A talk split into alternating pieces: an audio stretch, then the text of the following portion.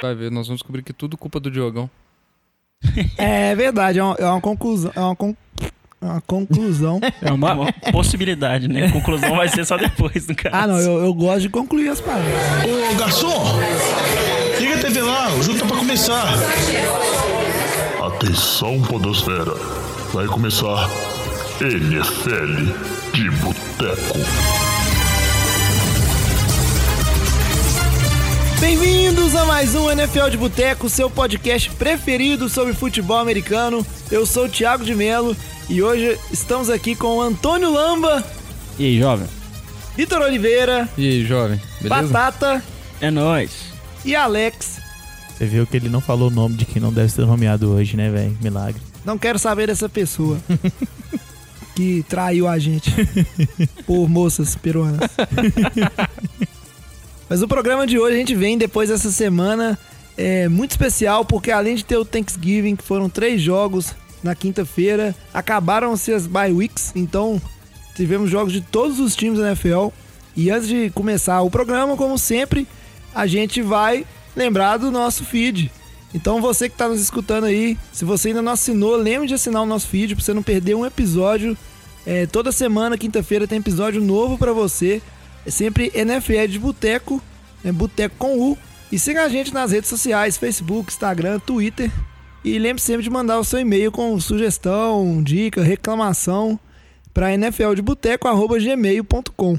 Mas hoje acho que não tem muita enrolação. Vamos direto pro nosso giro de notícias. Ah, não, mentira. Eu só tenho um negócio pra falar. A gente teve um. A gente teve um problema técnico no episódio passado. Você que escutou aí talvez reparou que rolou um certo remix, né? Mas a gente espera que tenha resolvido para esse episódio e não vá acontecer mais. Estamos sempre trabalhando para melhor atendê-los. Agradecemos aos ouvintes que comentaram com a gente, que tava tendo uns cortes, etc. Né? Sempre que vocês perceberem algum problema, mande aí que a gente está sempre tentando melhorar. E agora sim, vamos pro nosso giro de notícias. Shame. E aí a gente começa a semana por um fato é interessante que depois de toda aquela novela do Martellus Bennett, sai do de Green Bay, vai pros Patriots, cirurgia não cirurgia. Finalmente ele foi colocado na injury reserve pelos Patriots e tá fora da temporada. Os Patriots ganharam de 35 a 17 dos Dolphins, nada mais do que o esperado. Não, o jogo foi sem. Não teve nenhum perigo pro Patriots perder esse jogo. A gente vê o Tom Brady continuou jogando bem, mesmo com 40 anos de idade. Esse ano a gente pode falar que talvez nos últimos anos seja o ano que ele tem as melhores armas ofensivas. Porque o Gronkowski tá saudável o ano inteiro. O Brandon Cooks foi uma ótima adição pro time, mesmo perdendo o Julian Edelman. O corpo de running backs, né? Dion Lewis jogando bem, Buckhead jogando bem. Então acho que assim, o conjunto de armas tá bem. A defesa se ajeitou, não tá tendo aquelas falhas de comunicação, não tá dando mais big play igual tava no começo do ano. Então o time ajustou a defesa, o ataque continua bem igual vem sendo nos últimos anos. Tá aí, liderando a divisão, já, vamos dizer, com vaga nos playoffs carimbada, e agora já brigando pra ter vaga de a primeira uma bye, né, na primeira rodada dos playoffs. É, apesar de que, na verdade, a gente tem que lembrar que no começo do ano, mais pro começo da temporada, a gente teve vários episódios falando da, dos desfalques da defesa do, do Patriots, né? Donta Hightower, que ficou fora da temporada e tudo mais. Então, assim, é um mérito muito grande, mais uma vez, do Bill Belichick de, ajustar o time, fazer a defesa voltar a funcionar mesmo com os desfalques. E Chris Hogan, sem estar sem tá podendo jogar também, tem que desde a bye week, da semana 8, que ele não joga. É uma, uma grande arma do time também. Então, querendo ou não, mais uma vez o Billy Tick aí fazendo, fazendo acontecer, né? É, a gente vê que nas últimas semanas, assim, ele tá conseguindo anular o ataque aéreo dos outros times, né? O jogo contra Denver, Oakland, Miami, né? Foi logo depois da week que eles tiveram, na semana 9. Então ajustou o time e tá embalado agora pra, pro final da temporada. É, nada, nada diferente por aí. Os Patriots, como sempre, se ajustaram, estão voando. Né? Resta saber, mais pra frente, quando a gente tiver um confronto entre Patriots e Steelers, quem que vai sair aí com isso. Vocês não podem ficar rindo, velho, dos Só meus você fala um confronto. Eu vou, no, eu vou, na, eu vou na, na fonoaudióloga, eu não sei o que tá acontecendo comigo. Mas vamos falar. Eu só queria dizer que, assim, tem coisas do, do episódio passado que realmente foram problemas técnicos aí de corte, mas tem coisa aí que é, é de, é de, audi- é de Falar, Dicção. dicção, Dicção. mesmo. Não, eu acho que a edição podia me ajudar um pouquinho mais.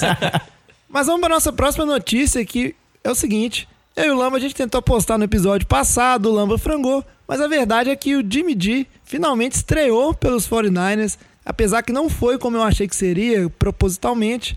Aconteceu que o CJ Beathard, ele se machucou no finzinho do jogo, já estava dentro do 2-minute warning, mas Jimmy G tá aí, e eu quero que o Lamba explique esse menino que tem o, o ranking perfeito de QB na temporada, 100% dos passes acertados, um TD a cada minuto de jogo, 100% de aproveitamento na red zone. Ridículo. Continua, vai. Continua, Vai, vai. Tá, você tá ficando emocionado. O trem do continua, tá hype bonito. aí foi pesado, viu? Mas é, ué, o cara é. o- eu tinha umas estatísticas, mas vocês viram tanto que eu esqueci. Mas a verdade é, é que o CJ Beta se machucou, Jimmy, Jimmy G entrou no jogo, e aí foram três jogadas. Onde a torcida se empolgou muito. Eu não vou esconder, eu tô empolgado. A gente tem um QB do futuro. Esse Cê cara jura? é bonito demais, ele joga muito.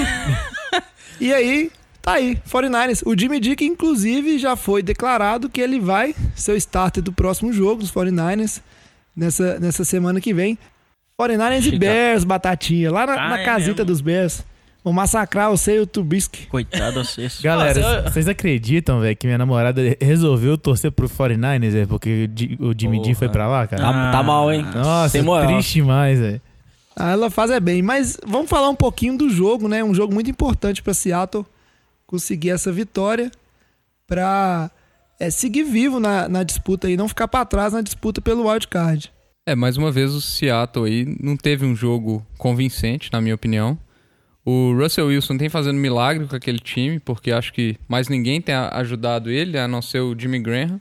O resto do- da- das armas ofensivas estão bem fracas, a linha é muito fraca, de novo. É, o jogo terrestre não funciona. E a defesa, embora tenha funcionado até grande parte do jogo, ainda não. O, o, front, o front four, na verdade, tem, tem feito bom trabalho. É, o Bethard apanhou muito durante o jogo, mas o resto, a secundária mesmo, assim, com as lesões, está se transformando num ponto fraco da defesa, um ponto frágil.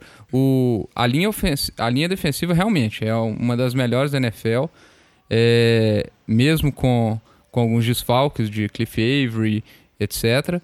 É, mas o time de Seattle ainda não, não tá me convencendo. Ele tá em patamares diferentes de outros times da, da NFC. Eu acho que pode brigar para uns playoffs, mas eu acho que um título de divisão, alguma, alguma aspiração ma- mais, mais alta, acho que vai ser mais complicado. Então, falar do Garápolo, né? O jovem tá falando tanto, Garápolo. A gente vê no lance que ele meteu o TD, tipo, o que acontece muito com o Brady, né? A, a paciência, o movimento saindo do pocket, ele teve muita calma. A gente tem que levar em consideração que tava no final do jogo, o A jogo já tava ganho pra Seattle. É, foi, foi o último lance do jogo. Então o Seattle poderia tomar o touchdown que ainda assim ia ganhar o jogo. Então a defesa também não marca na ma- mesma vontade, mas a presença de pocket ali dele, a paciência que ele mostrou foi muito boa, muito encorajadora. Acho que animadora. Ele teve um bom sensei, né, Lama? Isso aí que eu ia falar. É, é controverso dizer. O, o- a gente vê o tanto que o, o Beta dá apanha nos jogos, mas existe uma questão que ele realmente, alguns daqueles hits que ele toma, eles poderiam ser evitados, no sentido de sair do pocket, jogar a bola fora. Mas ele, ele realmente, até por ser, ser calor, ele segura a bola um pouco demais e, e aceita, quer ser um, né, um tough guy ali, aceita aquelas pancadas. Aí o Garoppolo você vê aquela coisa de um QB mais experiente. O, o próprio lance do TD, você vê que em momento nenhum ele, ele vê o que tá acontecendo atrás dele, mas ele sente que o left tackle tá, já tá na posição atrás perdendo e ele simplesmente deve ter aprendido com o Tom Brady, sai na lateral do pocket ali e tem, né, a visão livre para escolher onde vai fazer o passe. Mas aí, tô empolgado, programa que vem, depois da vitória de São Francisco em cima dos Bears, vou estar impossível. Essa aí eu quero ver, hein? Vamos seguir para nossa próxima notícia, que a gente não tem tempo a perder hoje. E a NFL, mais uma vez, está se mostrando é, digna de uma Libertadores, né? De um futebol latino. Mais uma vez, a pancadaria comeu solta. Dessa vez foi no jogo entre Raiders e Broncos. Essa vitória dos Raiders dentro de casa, muito importante. Vitória dos Raiders se mantendo vivos na corrida pelos playoffs. 21 a 14. Mas o que chamou mais atenção no jogo foi a briga, né? uma briga que até durou muito, assim, não foi só aquela briga para separam, foi com um correndo atrás do outro, que foi o Akip Talib e o Kravitz, que eles se engalfinharam, né? Por conta. É uma rixa antiga e de repente a coisa estourou. Foi soco pra todo lado. Os dois foram ejetados da partida. Marshall Lynch foi esperto de não entrar na briga dessa vez, né, velho? Acho que aprendeu a tomar uma multinha de 4 milhões, 3 milhões, sei lá. Aprendeu, né? É, e, e é interessante que essa, essa briga é antiga e tem uma, uma zoeira muito grande em volta da correntinha, né? Que o Kravitz sempre usa uma correntinha enquanto ele joga e o Akib Talib há, há muito tempo arrancou a, co- a corrente dele durante uma briga no ano passado. E esse, esse ano ele, ele passou fita. Ele. Como é que ele fala? Ele, ele passou fita na correntinha pro, Crab, pro Akib Talib não conseguir tirar. E o Akib Talib tira a correntinha no meio da briga dele. Ele fica puto e corre atrás do cara pra bater nele. Depois. Foi engraçado esse negócio. É só uma observação. Antes do, da briga mesmo, o, o Crafter ele já tinha dado socos no, no Chris Harris. Então, ele já, já tinha sido observado isso. E na carta do. é, só lembrando, os dois foram ejetados e foram suspensos inicialmente por dois jogos e depois a suspensão reduziu para um jogo só. Na carta do, acho que do vice-commissioner, que, que manda, é uma carta individual para cada um informando da suspensão, é, o vice-commissioner coloca isso na carta, falando que a carta do Talib, que ele arrancou pela segunda vez a correntinha do, do, do Crabtree como detalhe, e né, coloca velho? que o Crabtree realmente ele já teve ele teve a primeira agressão no Chris Harris e depois se engalfinhou lá com, com, com o Talib. Então assim, já, já era um, assim, uma confusão reincidente, por isso, provavelmente por isso que eles foram ejetados e suspensos, que não foi o que aconteceu com o Ramsey e o Green, né? É, em relação aos Broncos, né? Vamos dizer, eles estão com uma fase de azar, né? O Paxton Lynch acabou de ficar saudável, consegue jogar um jogo e já lesiona. Então, tá fora. Não, não jogou bem, não começou bem, jogou mal, teve uma interceptação. O Trevor Simeon entrou depois, jogou até melhor que ele, conseguiu fazer dois touchdowns. Mas a situação de quarterback no Broncos tá uma bagunça, né? O John Elway precisa resolver. Desde que o Peyton Manning saiu, ele ainda não conseguiu achar um quarterback pra continuar no time aí, fazer a carreira e ser o novo líder desse time. Tá tentando aí com jogadores, com o Osweiler não renovou o contrato e viu que fez certo de não renovar. Trevor Simeon pegou no draft e não tá dando certo. Paxton Lynch aparentemente também não tá dando certo. Então assim, é, John Elway tá com essa bola na mão aí de tentar resolver esse problema que eu acho que não vai ser nem um pouco simples e aproveitar, né? Porque ainda tem uma defesa muito boa, tá ficando velha, tem receivers bons, então a posição principal do time que ainda tá em deficiência. Não, e cabe a gente retratar aqui uma coisa que a gente falou na semana 4, né? Que a gente chegou, o Bron- Broncos estava 3-1, e a gente falou assim, não, porque Kansas City vai campeão de divisão e uma vaga do wildcard garantida para Denver. então, Jesus assim, meu Cristo. Deus, o Né, que, que época, aconteceu com, aquele, time? Naquela época, Broncos parecia um contender é, garantido. Isso aí vão só um outro, uma estatística interessante do jogo que vale ressaltar é que a primeira interceptação dos Raiders na temporada, né, depois de 11 jogos, a secundária que sempre foi um, um problema no time e continua sendo um problema, mas fez a sua primeira interceptação. Pior sequência, vamos dizer, da história da NFL, que foi essa do Raiders de começo de temporada, ficar 11 jogos sem uma interceptação. E a gente até vê que o lance da interceptação foi até sorte, né? Foi uma bola desviada, Navarro Bomba interceptou a bola caída no chão. Então não é que a defesa surpreendeu e conseguiu interceptação, foi de sorte no final das contas ainda. foi Não, e a segunda sorte. maior sequência eram sete jogos, ou seja, eles tinham ganhado, ganhado de muito. E só pra gente fechar esse assunto, uma, uma perguntinha. Vocês acham que, é, terminando essa temporada, os Broncos vão se movimentar pra pegar um QB na Free Agents? Um, um Kirk Cousins, talvez um Alex Smith? Eu acho que existe essa possibilidade, Quem porque... sabe um Eli Manning. Acho que não, Jesus. mas. Como o Trevor Simeon e o Paxton Lynch são quarterbacks de draft, o salário deles é baixo ainda. Então o salário cap de Denver não está comprometido com esses dois quarterbacks. Então eles poderiam pegar o jogador de free agent. Eles já pegarem outro quarterback no draft, eu acho mais difícil. É plausível totalmente acontecer porque ele- os que eles pegaram não estão respondendo dentro de campo. Mas eles ainda são novos, podem ser desenvolvidos mais um pouco, pode tentar mais um ano para ver o que acontece. Mas por conta dessa questão do salário cap, eu acho que eles poderiam fazer um investimento aí sim. E já que o Alex falou de Eli Manning, vale comentar que.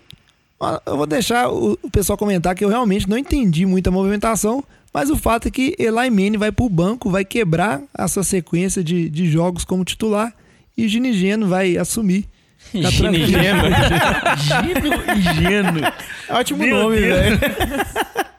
Ô, Jovem, acho que você que gosta de sertanejo antigo, poucas pessoas vão entender essa piada sua, né?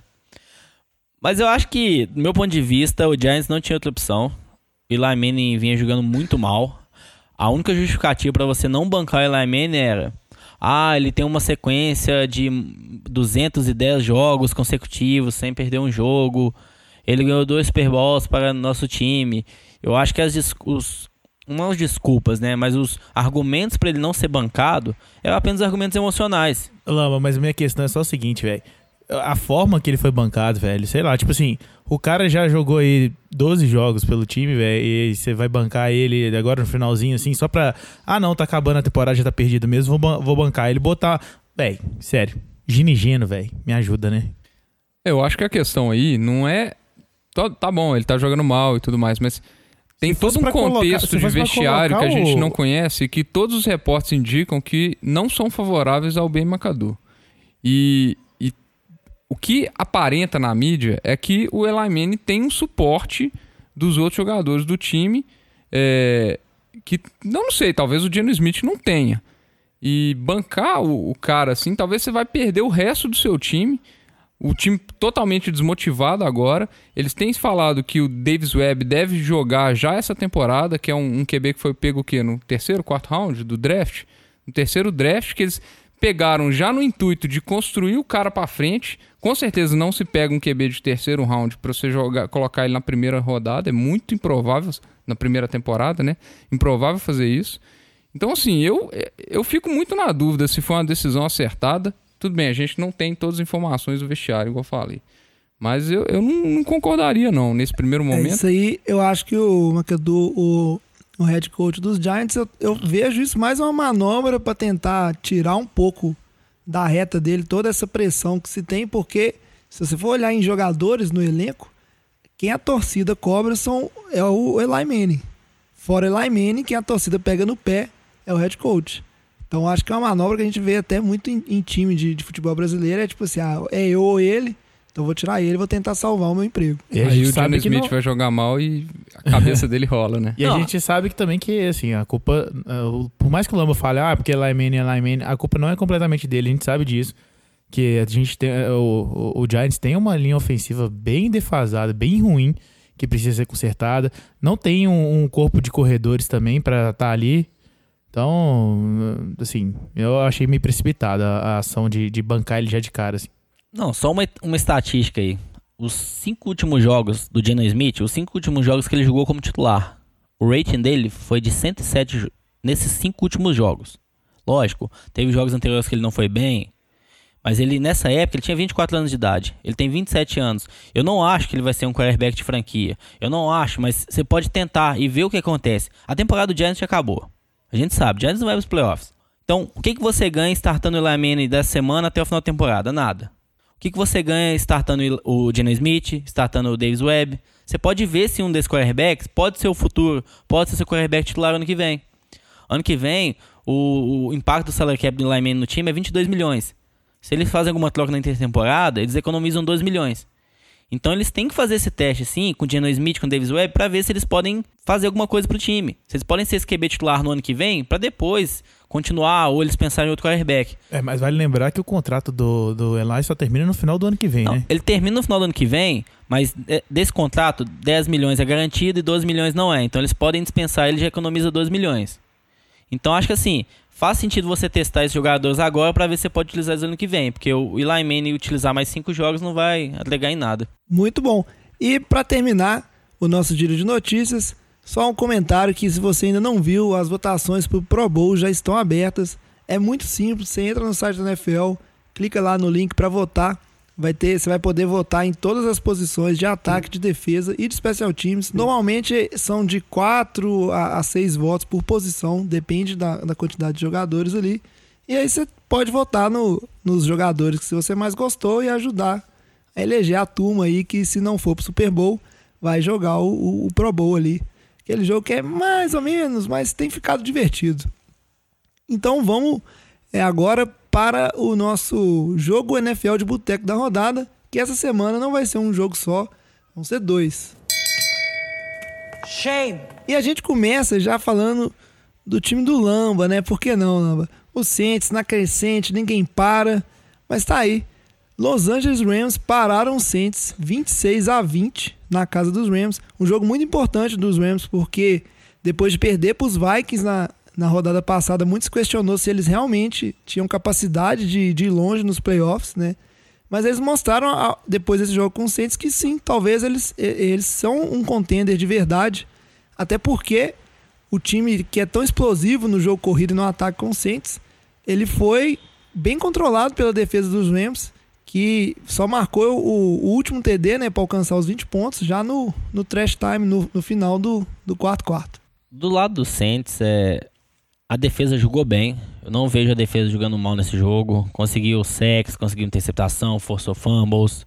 O problema foi o ataque. Não, não é que foi o ataque. Eu acho que o mérito nesse jogo é da defesa do Rams. O Ed Phillips vem fazendo um trabalho muito bom. Tirando a jogada do Camargo, que foi logo no começo do jogo, uma corrida de mais de 70 jardas, o jogo corrido do Saints foi anulado. A média foi de menos 3 jardas por carregada, em apenas 15 corridas. Então, se o jogo corrido não conseguiu entrar, ficou forçado apenas no Drew e ele não conseguiu salvar o time dessa vez. A linha ofensiva é Rondon jogando muito bem. Então a defesa do Rams está de mérito, tá com ganha um mérito nesse jogo por ter tido essa vitória.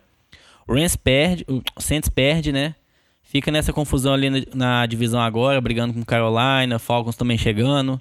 E tem jogo contra todos esses times da divisão. Tem um jogo contra Carolina, dois jogos contra os Falcons ainda. Então o Saints está na briga. Eu acho que ainda está na posição favorável para ganhar a divisão.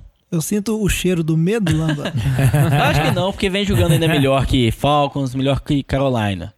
Mas isso foi uma amostra do que, vamos dizer, vem nos playoffs. O time do Rams é um time muito bom. Tem o time do Eagles que está jogando muito bem.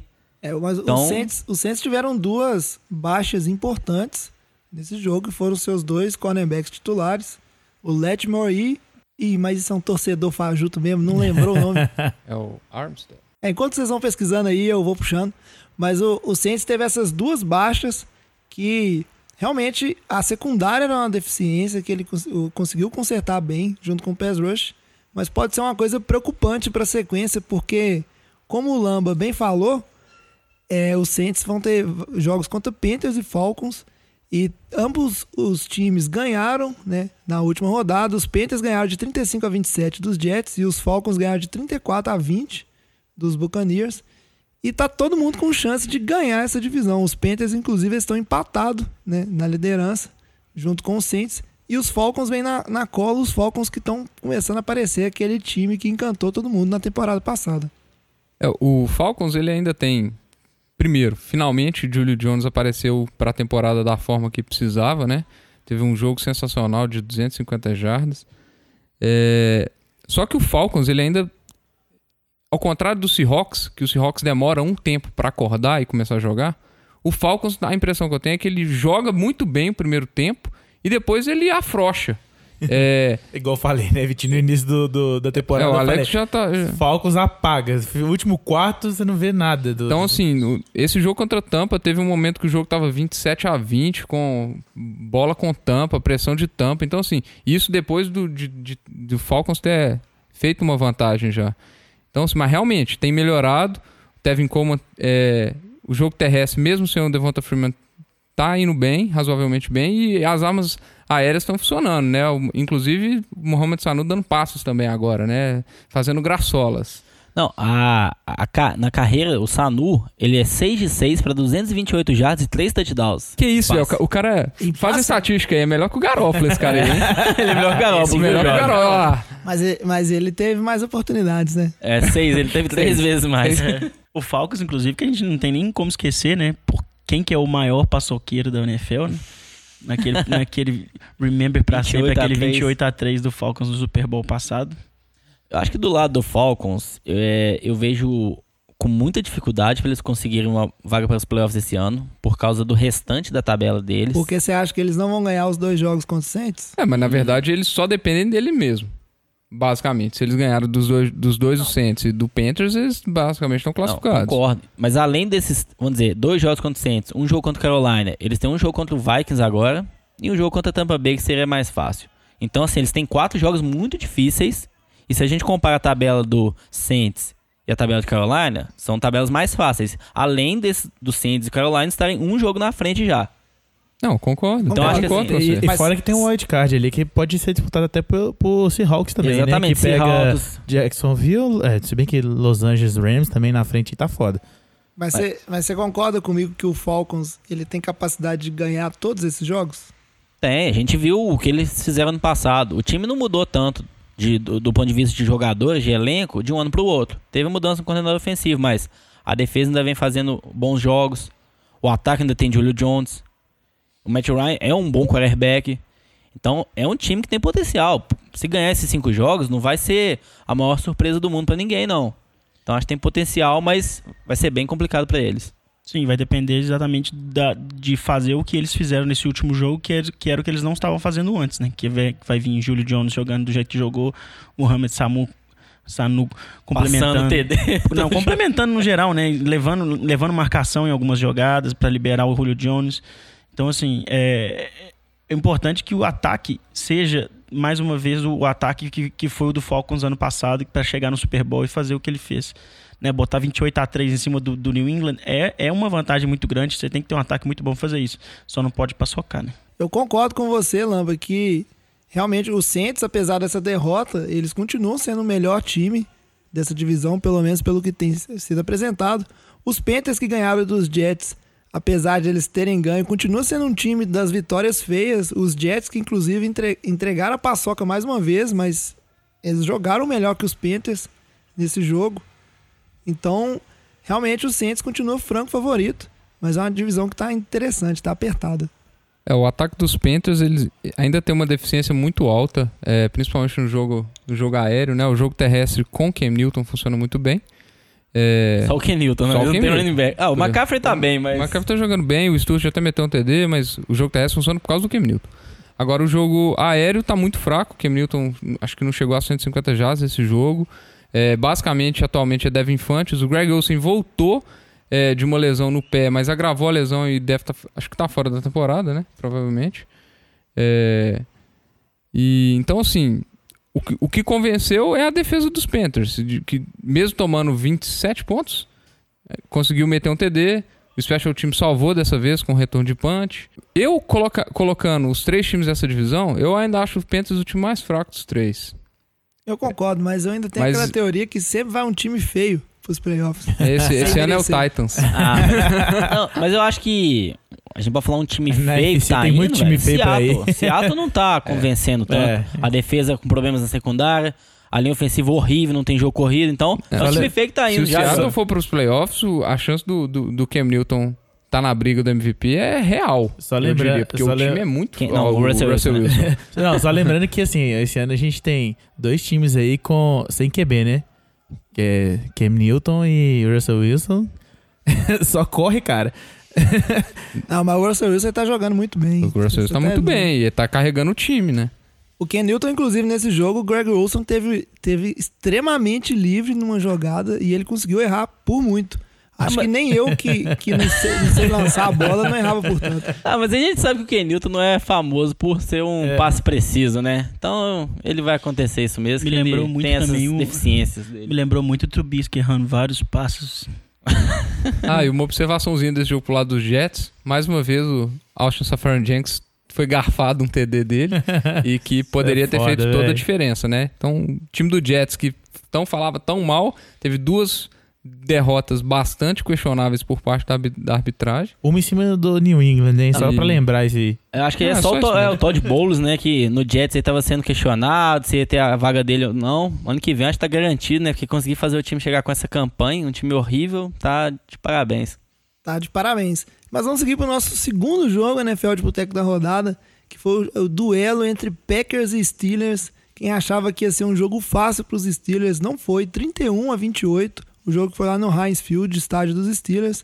E um jogo que foi resolvido no finalzinho, que o kicker dos Steelers, que me fugiu o nome, Chris Boswell. Chris Boswell, acertou um field goal de 63 jardas, quebrando um recorde. 53. 53. 53 já. Ah, foi 53? É, ô, ô, Jovem, só lembrar Olha que aqui recorde que. fajuto, eu achei que tinha sido 63. Né? Ô, Jovem, só lembrar aqui que o Antonio Brown fez uma recepção maravilhosa pra botar o kicker ali nessa posição também, velho, no finalzinho. Não, o Antônio Brown foi, é um retardado. É o Antônio Brown um sem o Antônio Brown, né? É, Com todo respeito, né? Retardado do ponto de vista. Do ponto de vista de absurdo. É, do mesmo jeito que o Ele Everaldo Fitzgerald, Marques né, velho? chama todo mundo de ridículo, né? Ridículo. Pois é, o Antônio Antônio- Brown e Fitzgerald estão no nível acima, né, cara? Os caras Cara, o Antônio Brown, absurdo. a recepção dele é muito, muito animal. E o engraçado do Antônio Brown é que quem assistiu o jogo, pelo menos você espera aquela jogada. Você olha e fala assim, ó, passe, vai ser passe pro Antônio Brown. A defesa também sabe disso. E ainda assim, ele vai lá, fica livre, pega a bola no cantinho e ó, recepção, sai de jogo e dá condição do seu time juntar o field goal da vitória. Acho que do lado do Packers, o ponto positivo foi o Brett Hundley. Ele teve um bom jogo, né? Lançou para três touchdowns. Ainda mostra uma química muito boa com o Devonta Adams, que vem sendo o maior target dele nesses jogos. E eu acho que cria uma esperança aí pro torcedor de Green Bay, né? Porque o time tá 5-6. Os próximos dois jogos, vamos dizer, são dois jogos fáceis. É contra Tampa Bay e depois contra Cleveland, fora de casa. Então o time tem capacidade de ganhar esses dois jogos. E existe uma esperança do Aaron Rodgers voltar na 15ª rodada. Então, se o Brett Hundley consegue vencer esses dois jogos, que não seria nada difícil, o Aaron Rodgers voltando, Green Bay, apesar de tudo, teria uma chance para os playoffs. Porque, vamos imaginar assim, embala uma sequência de 5 vitórias, termina 10-6. 10-6 é uma campanha de playoffs, né? Mas eu acho muito difícil, é Lamba. Tá, tá dois, dois jogos atrás de Seattle, É. é, Falcons. Eu acho ainda muito Não, complicado. eu, eu o acho assim, eles lá. precisam ganhar todos os jogos. Se eles ganharem os cinco jogos, eu acho que eles têm uma boa chance. Tanto que esses, jo- esses jogos aí incluem um jogo contra o Carolina fora de casa um jogo contra Detre- Detroit fora de casa. Eu não acho que eles ganhem cinco jogos. Tem É. chance, mas eu não acho que eles ganham, não. viu? A chance é muito remota, Olamba. Eu acho que o que, pela atuação do Brett Hundley, o que o torcedor dos Packers deve se animar é que se ele continuar atuando bem, você vai ficar mais confortável com a situação de, de backup de QB, porque realmente nos primeiros jogos pareceu que eles estão a pé né, na situação de, de QB reserva. Então, no eventual volta do, do Aaron Rodgers, pelo menos se ele tiver que ficar fora, tiver uma lesão de novo, você já fica um pouquinho mais confiante. Acho que pelo lado dos Steelers, o que a gente tem que ressaltar que mais uma vez os Steelers é, mostram que é um time, apesar de ser muito poderoso, tem problemas e quase deixam escapar um jogo desse em casa, que deveria ser um jogo fácil. Então ficamos aí no aguardo para ver o duelo Steelers e Patriots para ver se realmente o Steelers pode fazer frente para os Patriots ou não, já pode entregar a taça da FC de uma vez. Segundo aquele que não deve ser nomeado, acho que não tem chance não, cara. Ainda mais depois desse jogo aí contra Green Bay. Mas vamos seguir em frente, vamos falar um, um pouquinho dos jogos do Thanksgiving essa semana. Um pouquinho. Você tá tentando falar espanhol, velho? Ah, É pra, é pra ver se passa, sabe- é pra ver se a que é, né? dicção dele passa Não, não, você sabe o que, é isso, né? Ele não quer nomear É saudade o cara, do- mas Ah, é, é saudade, né? puxando o peru. Saudade daquele menino que não, não sabe comprar lhamas de cha- chaveiros de lhamas em quantidades adequadas. Vamos falar um pouco dos jogos. Thanksgiving. Shame. E essa semana, como a gente já mencionou, tiveram os jogos do Thanksgiving. A gente vai falar só rapidamente aqui, porque dois desses jogos foram muito importantes. O primeiro deles foi a vitória dos Vikings em cima dos Lions, que ganhou de 30 a 20. Certo? Que isso, cara. 30 23. 30 a 23. Aqui minha pauta deu um, minha pauta deu um, um pulo aqui. e aí eu perdi tudo.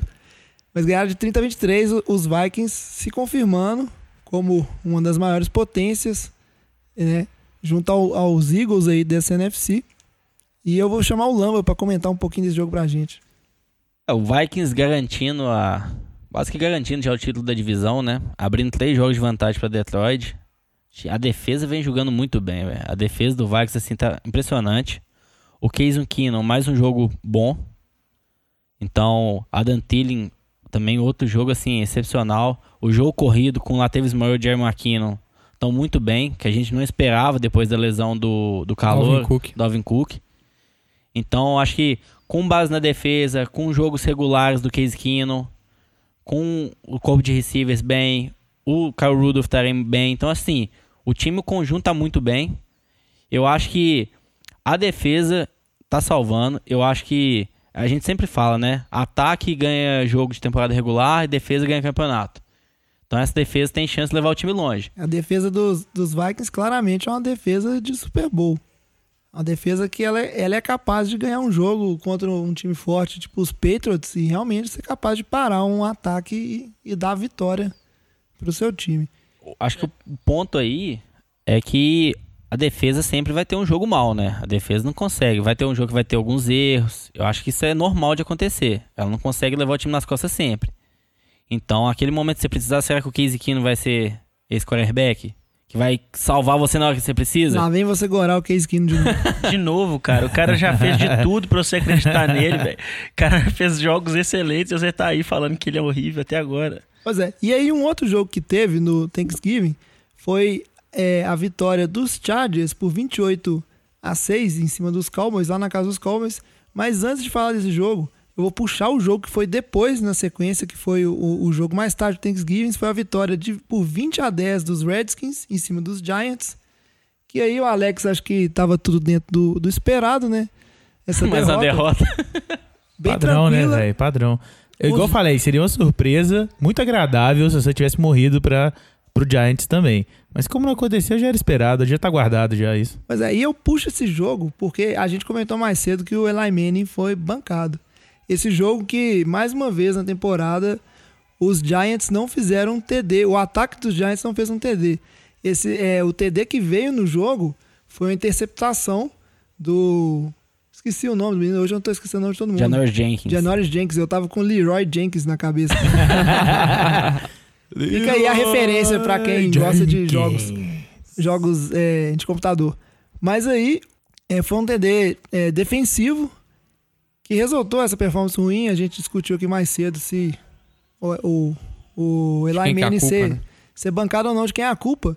Mas então eu vou aproveitar esse momento e fazer a trivia, já que aquele, aquele menino né, não tá aqui. Então pensei numa trivia pra gente que é o seguinte. A gente tá vendo que o- os Giants estão muito ruins nessa temporada, muito ruins. E não tão... tá, tentando, tá tentando corrigir seu português, né? É, Tá bonito. acertar os plurais. Hoje tá complicado, eu vou ter que ir na fonoaudióloga mesmo.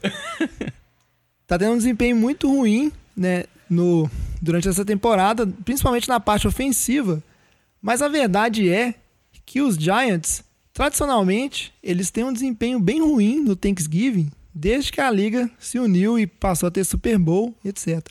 E aí eu queria saber o seguinte: vocês sabem, depois que teve a unificação das duas ligas, quantas vezes os Giants, o ataque dos Giants, conseguiu marcar um TD no Thanksgiving? Não tem nem opções, É, não? não, É, não tem uma ajuda. Tipo, ah, eles já jogaram tantas Pior que vezes. eu acho que eu sei. Eu posso ajudar. opções Ele- até. eles, já- eles jogaram quatro vezes depois que começou a ter. A primeira foi em 82, depois eles jogaram em 92, mês passado. Depois em- eles jogaram em 2009 e agora esse ano. E eu vou dar as opções então para facilitar. Zero, nenhuma, uma vez, um touchdown, três touchdowns ou quatro touchdowns. Ai, meu Deus. Touchdowns. Genial. Ô, jovem, a resposta é zero. Eu, eu chutaria um. Não, eu falei que a resposta é zero. hein? Não, mas o Batata eu tá sei. certo. Ele Batata tá sabendo. muito convicto. Não, é eu falo- eles não, é meteram porque TD eu agora, até falei, Ah, o é, ataque? antes O dele dar as opções, eu, Ah, tá. tinha, eu tinha noção de que era zero mesmo. Eu, vi- eu ouvi essa estatística. Mas a verdade é isso. O último TD, inclusive, antes desse que os Giants ma- eh, marcaram no Thanksgiving, que foi no jogo em 82, Giants Lion, que também foi um, retorna- um- um retorno para TD, que foi do Lawrence Taylor, um jogador muito famoso aí, um linebacker muito famoso. Então, os Giants tradicionalmente têm um desempenho muito ruim no Thanksgiving aí, o ataque dos Giants. Então, a culpa não é do Lamine, eu acho que isso aí é Não só uma apenas questão do né? tradição. Nunca marcou um TD no Thanksgiving. Thanksgiving, inclusive, que é uma tradição nos Estados Unidos de, de começou em Detroit, né? De ter um jogo sempre em Detroit. E aí a, a NFL vem só aumentando o número de jogos. né? Agora com- são três. é, são, o Dallas vem jogando nos últimos anos em sequência, né? Sim, é, a tradição era o, De- é o Detroit, aí depois entrou a tradição do Dallas jogar sempre também. E aí agora eles colocaram mais um jogo. Agora que eu digo é recente, né? Deve ter o quê? Uns três anos que eles colocaram uns três jogos na- no Thanksgiving. Pois é, ficam aí essas curiosidades. Mas vamos seguir em frente e falar da vitória dos Chargers, 28 a 6 em cima dos Cowboys. Os Cowboys que estão ladeira abaixo e os Chargers que estão ladeira acima. Subiram depois daquele. é, começo de temporada medonho, onde nada dava certo. Mas agora a verdade é que Philip Rivers e sua patota aí tá muito bem, marcando muitos pontos. E eles estão aí até brigando para liderar é, essa, essa divisão, a AFC. AFC Acho que o problema Oeste. Oeste. é, como você falou mesmo, né? O time começou mal, perdeu os quatro primeiros jogos, mas depois deu uma recuperada, né? Venceu aí cinco dos últimos sete jogos. O problema pra ganhar a divisão é, já perderam dois jogos dentro da divisão, perderam um jogo pra Denver e um jogo pra Kansas City, né? Isso daí é critério de desempate, sabe que isso pode complicar um pouco lá na frente. Mas do ponto de vista do que o time vem jogando, né? Joey Bosa e Melvin Ingram, a gente pode falar assim, é a melhor dupla de pass rusher da NFL que um time pode ter, né? Dos times da NFL. Dois jogadores muito bons, novos. O ataque, a gente sempre tinha muita expectativa, tantas armas no ataque, e agora tá correspondendo, né? Melvin Gordon, o Mike Williams calor começando a entrar, Hunter Henry sendo mais envolvido nos últimos jogos. Keenan Allen jogando muito bem. Terrell Williams também apresentando, Travis Benjamin. Então, aquele tanto de armas que a gente sempre falou que o Chargers tinha, tá mostrando valor agora. Philip Rivers jogando bem também. E apenas um jogo atrás do Chiefs, né?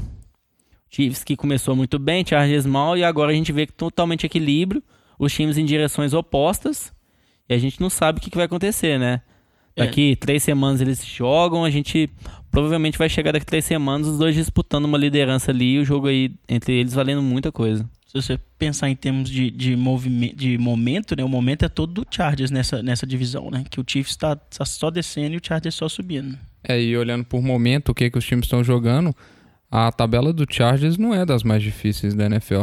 Tirando, vai jogar contra o Chiefs e contra Oakland, vamos ver, mas aí, aí pega Browns, Jets, que não tá jogando tão mal, mas comparado ao- aos Chargers, eu acho que o Chargers tá jogando bem melhor. É, Washington, que também tem jogado bem, mas não tá tão convincente assim. Então, assim, pelo momento, eu acho que são jogos que o Chargers tem condição de ganhar todos. Tranqu... Vamos, não vou falar tranquilamente, mas tem plenas condições. Ele não pega nenhum time de, de top que tá como primeiro de divisão. E até os jogos dentro da própria divisão, a condição dele ganhar é muito grande. Inclusive, os próprios Chiefs perderam para os Bills. Foi 16 a 10, mas um desempenho bem ruim do time do Chiefs como um todo. Então, assim, a situação dos Chiefs está preocupante. É, dá até depressão ver o, time dos Chiefs jogar. E aí, já que a gente está falando dessa questão dos Chiefs estarem muito mal, a gente também falou do, do, do Dallas que está na decadência. Vamos para nossa pauta principal, onde hoje a gente vai tentar é, desvendar aqui, ou pelo menos é, chegar num, num consenso. Eu acho que a gente não chega, mas tentar chegar, é, colaborar com as opiniões aqui e tentar descobrir por que, que Chiefs e Cowboys estão tão mal. Shame.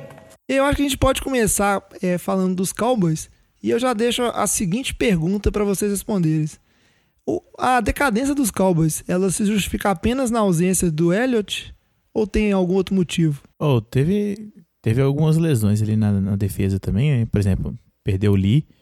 Isso eu acho que, na verdade, foi um, um dos grandes fatores aí que você não vê um desempenho bom do- da defesa é, e acaba que Dallas não consegue segurar o jogo aí. Eu acho que, vamos dizer, não é apenas o fator Ezequiel Elliott, mas ele é o fator que compensa por 80% disso. O Lee faz uma falta fundamental na defesa, mas o ataque dos Cowboys, em todo jogo que o Elliott não jogou, ele não conseguiu fazer mais de 10 pontos. Então o ataque não está presente. Aí você está colocando nas costas do Dak Prescott, ele não está conseguindo corresponder. A gente tem que lembrar, o Dak Prescott foi um pique de quarta rodada ano passado. Então ele tá hoje, ele tá correspondendo mais a esse pique de quarta rodada do que ele fez ano passado, que parecia ser um pique de primeira rodada. Então assim, ele não tem nenhum touchdown e tem cinco interceptações nesses últimos três jogos.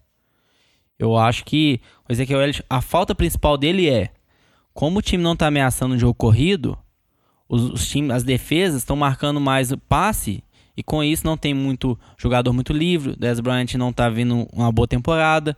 Terence Williams, Cole Beasley, Jason Witten. A gente sabe que não são jogadores excepcionais, são jogadores bem regulares. Dallas perdeu o jogador, o center da linha também, se não me engano, não foi? Acho que foi um guarda. Foi- foi o perdeu o guarda. left tackle e perdeu o guard, acho que essa Isso. semana, né? O, é, o Smith jogou na quinta, né? Mas durante o jogo, o, ga- o right guard, o Zach Martin, Martin. sofreu uma concussão e saiu, né? Do segundo quarto.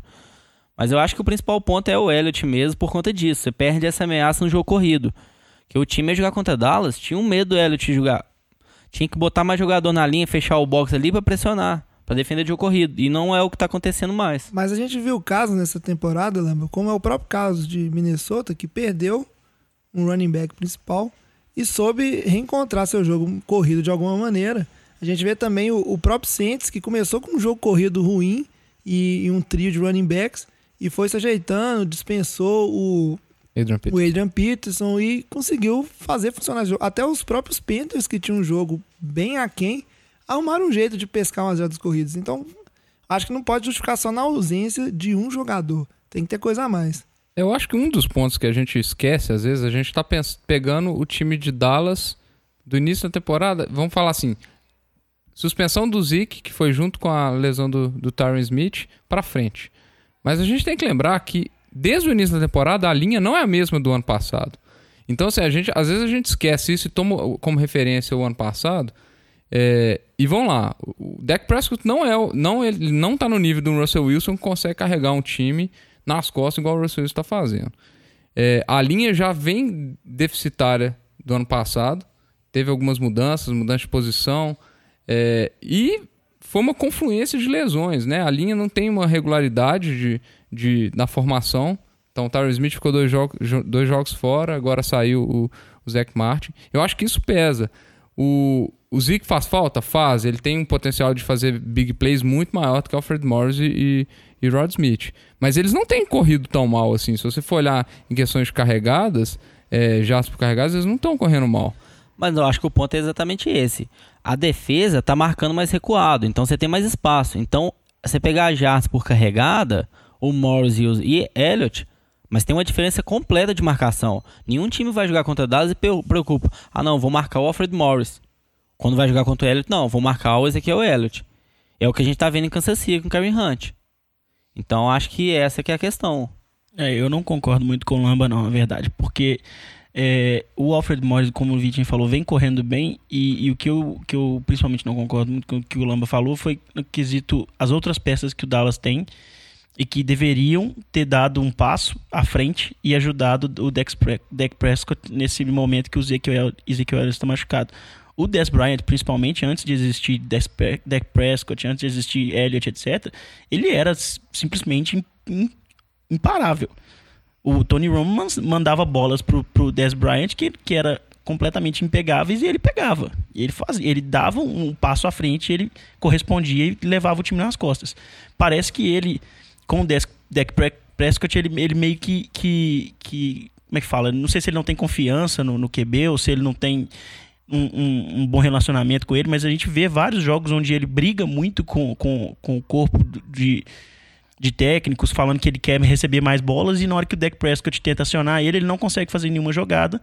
O Jason Witten também não tá, não tá ajudando muito. O Cole Beasley machucou um tempo, né? Ficou uns dois, três jogos fora aí. Então, assim, eu acho que os- as outras armas do Dallas estão deixando o deck meio que, que à mercê para tentar resolver sozinho e ele não tá conseguindo. Ele nem, eu acho que ele, igual como o Vitinho falou, ele não é um, nenhum Russell Wilson, né? Então não vai, não vai resolver sozinho. É, o Des Bryant aí, uma das coisas que o pessoal fala que eu tô achando interessante é que apesar de ele ter apenas 29 anos, ele tem dado entrevistas falando que parece que ele é da idade do Fitzgerald que tem 34. Ele fala muito num sentido de já tá chegando ao final da carreira e tá mais velho, mas assim, ele não é tão velho assim, realmente não, não tem entregado tanto. É, e só, só para complementar aqui, eu tô eu pegando a, a escala dos jogos aqui, né? É, tira, os últimos dois jogos, o Prescott com a linha deficiente igual tava, pegou talvez do, do- dois dos melhores per rush da NFL hoje, que é Eagles e Chargers. É, os jogos que, que o Dallas ganhou a temporada, Giants, Cardinals, é, 49ers, Washington, que to- talvez o jogo desses quatro aí o mais complicadinho, e Chiefs, que já estava na, de- na decrescente. Ou seja, Dallas ele teve jogos bons contra adversários fracos, se você for olhar. Então, gente- às vezes a gente está pegando isso, esse gancho no Zeke, que foi uma sequência de três jogos, mas Dallas não tem tido atuações tão, tão espetaculares durante a temporada. Não, mas acho que o ponto aí também é. Eles pegaram o carro na terceira semana. O carro já não tava completo lá naquela época. O time tava já bem ainda. perdido o David Johnson já. Aí eles perderam o quê? Pra Denver, que começou o ano muito bem, mas perderam pro Rams de 30 a 35. Jogaram muito bem. Perderam pro Packers de 31 a 35, que ainda tinha o Aaron Rodgers. Então não eram jogos fáceis. Mas olha o ataque, a diferença do ataque. O ataque não fez mais de 10 pontos em três jogos seguidos. Foram defesas boas nos últimos jogos? Foram. Mas o time não fazer mais de 10 pontos não tem justificativa. Eu acho que assim, o time não tá ameaçando mais no jogo corrido, tá ficando apenas no jogo de passe. Que a gente vê, o Alfred Morris tá jogando, mas não convence também. O Darren McFadden, que era uma esperança, foi dispensado. O Rod Smith, Esperança que é, o-. Rod Smith, que é, um, que é o segundo running back, não vem fazendo nada demais. Estão revezando os dois. Então, se o jogo corrido não ajuda, não tem como o, o time conseguir render só com um passe, não. Pois é. E só pra fechar essa parte de Dallas, vocês acham que pode ter influência do- dos acontecimentos extra-campo? A gente vê que é, tem algumas críticas a- dos próprios jogadores ao- aos treinadores, mas principalmente o fato do Jerry Jones e toda a- o Jerry Jones que é o, o dono, né? Ele não é nem GM, ele é o dono dos Dallas e ele fica ele tá causando muita confusão, principalmente em relação à renovação de contrato do Goodell. Ele realmente tá aparecendo muito na mídia, muito mais do que se deseja de um, de um GM. Vocês acham que isso também pode influenciar? Eh, teve questões de declarações dele em relação a jogadores que protestassem, ajoelhando no hino e etc. Né, Você acha que esse ambiente de Dallas ali, os bastidores, ele pode estar gerando um desgaste também pro time? Acho que esse ambiente nunca é positivo, né? Mas não acho que isso seja que afete tanto assim o time, né? Porque eu acho que afeta mais é, é comissão técnica, igual você falou, tendo problemas com a comissão técnica, isso daí afeta bastante. Mas eu acho que do ponto de vista de- do GM, do Jerry Jones, não acho que vai afetar tanto. O problema do Jerry Jones é que ele gosta de falar muito, ele gosta de intrometer muito no time, fazer coisa que é, é responsabilidade do técnico, ele gosta de ir lá meter o dedo dele, né? Acho que ele não deveria fazer. Mas eu não acho que isso está impactando tanto assim. Essa questão de ele criticar jogadores que estavam se ajoelhando, ele tentou resolver isso internamente ali, abraçando os jogadores antes do hino, para eles não se ajoelharem, etc. Então, eu acho que isso daí não está impactando muito, mas nunca é positivo, né? Então, afeta sim, mas não, acho que significativamente. Pois é, chega de Dallas e agora vamos falar um pouquinho dos Chiefs. Os Chiefs que ao contrário do- dos Cowboys que foram ganhando e perdendo e teve sempre esse fantasma de se o Elliott seria suspenso ou não. Os Chiefs que enganaram todo mundo, saíram ganhando todas, chegaram a estar 5-0 na temporada, mas desde então, é, só pedem, dá tudo errado. E aí eu gostaria que alguém me explicasse, porque eu acho que a explicação de que ah, é o Alex Smith sendo o Alex Smith, ele não era aquilo que ele mostrou, eu acho muito banal. Tenho certeza que essa, esse time do NFL de boteca aqui é capaz de aprofundar muito mais esse tema. Eu tenho uma pessoa aí que eu acho que conseguiria falar bem, velho. Só que ela faltou hoje. É, do meu ponto de vista, a culpa aí é do Alex Smith. É, eu não acho que o resto do time tem culpa. A defesa tem suas perdas, mas a defesa não vem jogando mal. A gente pega no, no último jogo contra o Bills, no começo do jogo, o time for- forçou três punts seguidos. O que, que o Chief fez? Não conseguiu nenhum first down. Aí depois, o ataque do Bills conseguiu fazer um TD, conseguiu fazer um field goal, porque a defesa do Chiefs não ia segurar o tempo inteiro. E o que, que o ataque do Chiefs fez? No primeiro tempo inteiro, um first down. Então o ataque não está correspondendo. Então a gente vai. Eu não acho que o problema é a defesa. A gente avaliar do ponto de vista do ataque. Ah, o Curry Hunt está correndo mal. A gente vê alguns problemas na linha. A linha está tendo alguns vazamentos. Mas por quê? O jogo inteiro contra o Bills, o Bills estava colocando 7, 8 jogadores no box para marcar o Curry Hunt. Eles estão vendo, nesse jogo do Bills foi assim, eles viram o Curry Hunt como a principal ameaça do time. Vamos fechar aqui. O que que isso acontece? Se põe marcação homem a homem. Era a hora do Alex Smith fazer um passe, conseguir uma jogada. O que ele não tá conseguindo. Parece que ele tá jogando com medo, ele com receio.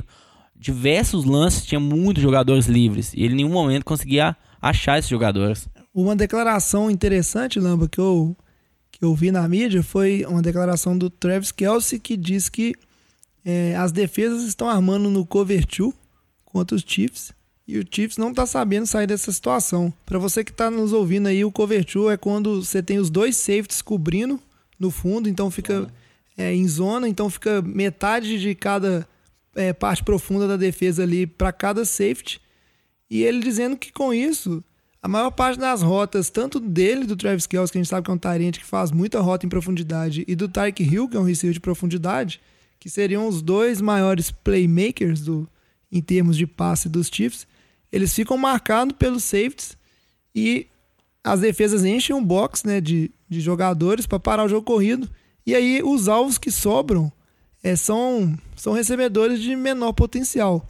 E eu queria saber o seguinte: é realmente só o Alex Smith? Ou talvez esses outros recebedores dos Chiefs não têm capacidade de abrir tanta separação e, e, e aparecer livre para essas jogadas? Complementando ainda, é, a questão que eu tenho para colocar aqui para a mesa também é o seguinte: será que, conforme a gente comentou na, no jogo é, na semana passada, será que realmente, tipo, as jogadas de, de, ataque, né, do que o coordenador tá passando, será que isso também não tá ajudando a, a afetar dessa forma é, depreciativa aí no ataque?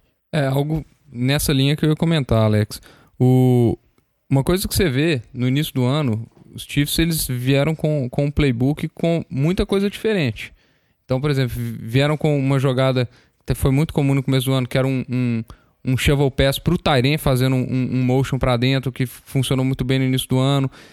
Uma mudança de estilo de jogo com jogadas muito dinâmicas, que não era característica do Chiefs.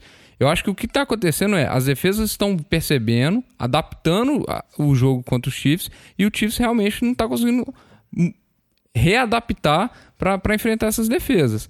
Agora, eu acho que está tendo uma deficiência sim no play calling é, do ataque. Você vê o último jogo, o Karen Hunt teve 11 carregadas só. No penúltimo, o penúltimo jogo, se eu não me engano, ele teve 9.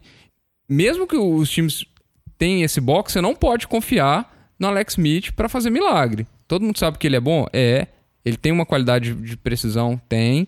Mas ele não é um, um, um super quarterback. Ele nunca foi na vida dele. E, e, funcionou no início do ano porque o jogo terrestre estava funcionando. Você vê que a decadência do Chiefs ela está muito associada à decadência também na quantidade de jardas terrestres que, o, que o Karen Hunt está tendo. Isso para mim não é mera coincidência. É, ele vem numa franca decadência e por causa dessa adaptação das defesas e a dificuldade do Alex Smith em, em contornar isso.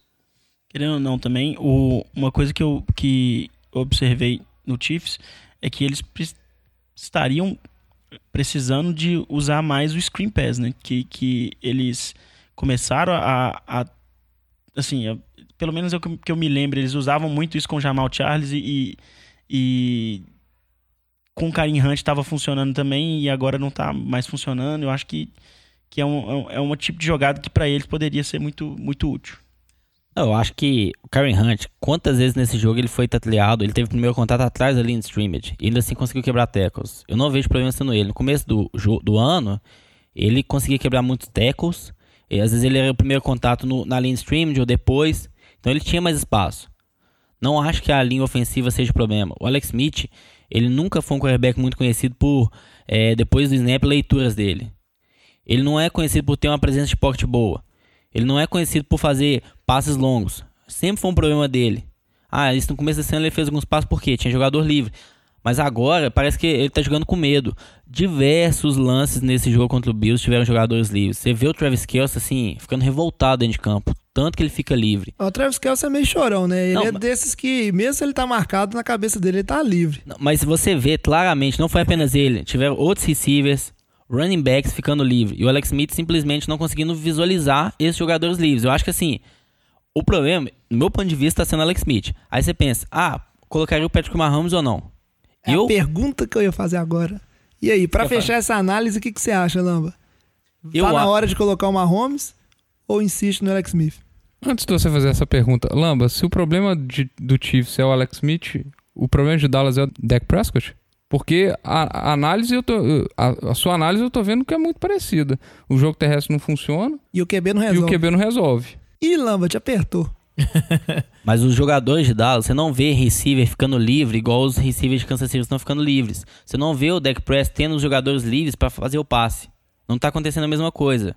Ele não, quem que é o running back de Dallas? O Fred Morris? Quer comparar o Fred Morris com o Karen Hunt? Ué, a produção do Morris deve estar tá melhor. Produção, que... estatística Ué. não é o que. Eu acho que você tá meio apegado com, com o seu calor ofensivo do ano, Karen Hunt, tereréu. Eu acho que a questão é: o que, que o ataque do Chiefs está fazendo nos últimos jogos? Nos últimos jogos? Estão fazendo nada. Você acha que o Patrick Mahomes vai ser pior?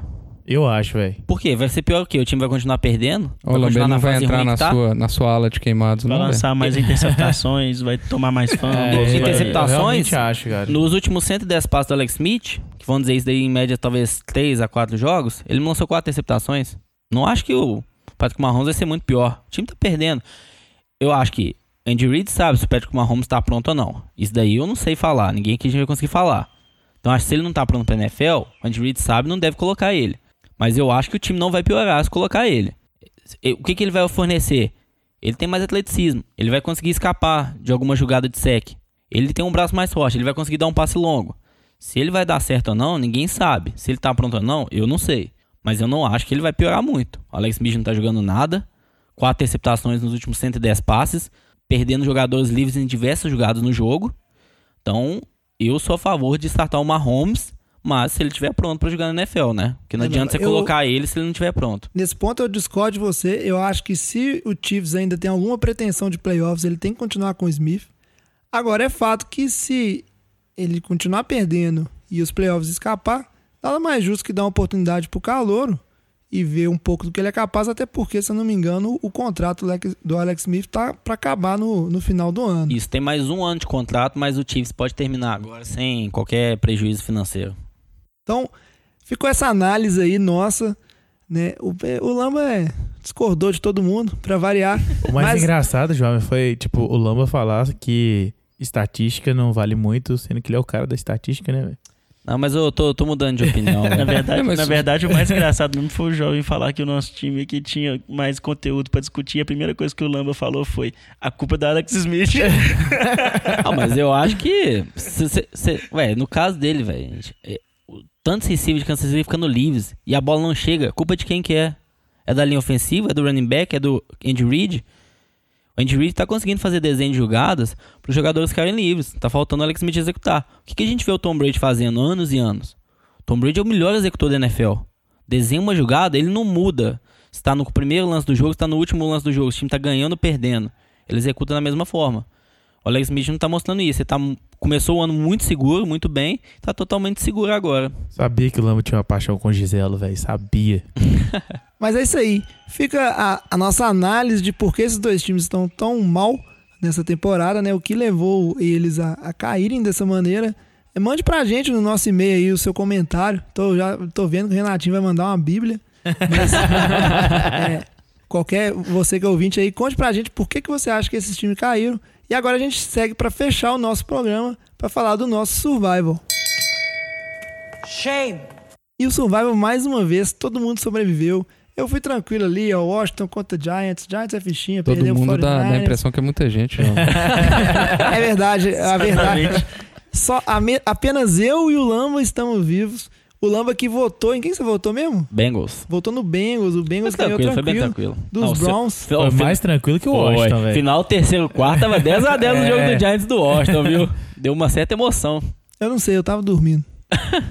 Mas a verdade é que essa semana quem vai na tranquilidade sou eu, Lamba, porque eu vou escolher Los Angeles Chargers, que tá na ascensão, vai jogar em casa contra os Browns. Philip Rivers tá on fire, jogando bola pra todo lado. Acho que eu vou estar tranquilo e eu quero saber quem que você vai escolher pra tentar não morrer nessa rodada. Olha lá, hein? Retorno do Josh Gordon aí de Exato. muito tempo parado aí, ó. Vai, vai voltar esse jogo aí, ó. Sabe como é que vai ser o retorno do Josh Gordon? Vai ser o retorno pra, pra, pro bloco policial, falando que ele foi pego fumando uma ervinha do capeta. Será, dois que, dias antes do será jogo. que esse vai ser o primeiro jogo da carreira dele que ele vai jogar sóbrio? Nossa senhora, é mesmo. Então, não sobraram muitas opções não, né? Considerando os times que já escolhi esse ano, mas postar no Rams, St. Louis, no St. Louis, nossa. Ei. Acho que eu tô, acho que eu tô errando. A Não, bom essa- palpite não. A essa altura, bicho. Los Angeles Rams, fora de casa contra o Cardinals, mas o time tá embalado, né? Vem jogando muito bem, vai ser essa aposta aí. Então é isso aí. Ficam essas apostas. Acho que vão torcer por que o jogo continue? Não, eu prefiro é ganhar. e vocês me pagarem cerveja. Então, vamos. Pode o, falar. o Lamba ousando aí, apostando nos Cardinals que ganharam de Jacksonville, melhor defesa ali. Blaine Gabbert surpreendendo. Tá. QB dos Cardinals de 2018. É, O problema é que eu acho que eu tava, eu tava meio sem opções, né? Então não. Não, você pode escolher o 49ers contra os Bears. Não é uma opção, né? Vai ser um jogão, velho. Ó, time de- ó, o Raiders contra o Giants aí também. essa Eu escolheria o Bears contra o 49ers, na real. Ah, o Jimmy D vai startar, você viu a notícia, né? Vi. 100% de aproveitamento. Trubisky também vai Vamos ver a semana, né? João? O que, vai ser? o rating dele é 143.8. Imagina o tanto que o Jo- Jordan Howard não vai amassar a defesa do São Francisco. Você quer apostar uma cerveja, Batata? Vamos postar, vamos fazer esse negócio. Agora tá postado. Então tá apostado, eu aposto Mas, mas não é a 49ers. cerveja, não. É Uma a IPA. É, uma É, IPA. uma IPA. Eu tô precisando ganhar outra boa IPA. qualidade. Então tá apostado. Esses caras que ficam apostando contra os 49ers, eles não aprendem com a história. O Alex tá O, jo- o- o jovem tá negativo no sal de cerveja de aposta aqui. Tá precisando fazer umas arriscadas pra recuperar, Eu tô né? tentando recuperar, porque eu já Eu perdi pro Lamba duas. Perdemos o jogão. Mas é isso aí. E pra fechar essa rodada, recomendações de jogos pra, pra semana que vem. Eu de cara, eu já recomendo aqui um jogo que eu sei que o Vitinho vai querer recomendar também, que é Eagles e Seahawks, que são dois contenders, e vai ser muito interessante pra ver se o Eagles é isso tudo mesmo, se ele realmente tá com essa bola toda, porque acho que é o, o adversário mais forte que ele vai enfrentar aí depois de várias rodadas pegando só é, vaquinha. Eu diria diferente. Eu diria assim, vai ser um bom jogo pra gente ver se Seattle tem chance, tem chance mesmo ou não. Porque eu acho que o, o nível dos, dos times que o Seattle vai enfrentar se chegar nos playoffs vai ser um nível altíssimo. A NFC tá com um- uma qualidade dos, dos times muito boas. É, o Eagles eu acho que assim, o Carson Wentz tem tudo pra destruir a secundária do, do Seattle que não existe mais. Talvez vai ter um problema com o front fora ali. Vai ser um jogaço. Eu acho que vai ser uma, uma das melhores partidas da, Vou, da semana. vou provocar o Vitinho aqui e fazer uma aposta. Olha, você tem certeza? Ó, Depois daquela, Não, nossa. calma, Você sabia que eu tava guardando, Não, né, aquela Lama? já Quantas interceptações do perdi. Carson Wentz tem Não, essa eu vou dar temporada? aposta aqui. Você acha que o Carson Wentz vai ser MVP? Eu quero apostar contra o Carson Wentz. Ué, Vou apostar ah, no Brady. Eu acho que os dois estão na disputa. Quer fazer a aposta?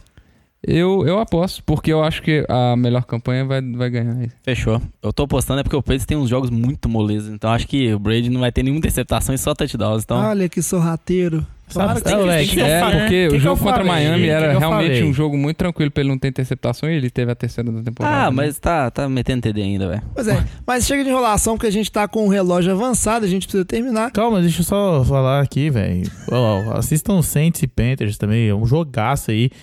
É um Também aí pra importante. definir o wildcard, Panthers tá aí na disputa. Pra ver se o Saints é isso tudo também. Atlanta e Minnesota, que nós já comentamos. Vai ser um bom jogo também. Também. Ravens e Lions também. É. É, mais ou menos. Pô, desculpa então. Sobre esses três primeiros jogos, é, fique de olho porque acho que a recomendação geral é o seguinte: assista a NFC, porque a FC a gente já sabe o que vai acontecer. Então, para fechar o programa, a gente só agradecer o nosso ouvinte, o, o ouvinte Edgar, que mandou um, um e-mail aí. Nesse e-mail, o Edgar, que inclusive é- a gente descobriu que ele é, ele é fã do Lamba, ele concorda com as opiniões do Lamba. Chupa, jovem. Meu Deus. Ele foi um dos ouvintes que falou dos problemas do episódio. A gente agradece muito os problemas em relação ao áudio. E ele falou aí que gostaria de ver essa questão de uma análise do, do Jimmy G, né, dos 49ers. A gente falou um pouquinho desse jogo, mas dependendo do desempenho dele, com certeza, episódio que vem a gente vai vir pra analisar um jogo completo. Principalmente se ele for mal, né? A gente vai dissecar ele. Sentar o burrai nele. Ah, isso é sonho. Batata não vai nem vir gravar semana que vem. Se eu não vier, não tem programa. Mas é isso aí. A gente espera que vocês tenham gostado. Lembre-se sempre de seguir a gente no nosso feed NFL de Boteco. É, Boteco com U, seja Instagram, Facebook, qualquer rede social. E o nosso e-mail é nfldeboteco.gmail.com. E é isso aí, muito obrigado. A gente espera que vocês tenham gostado e até semana que vem. Tchau! Valeu, tchau. Valeu!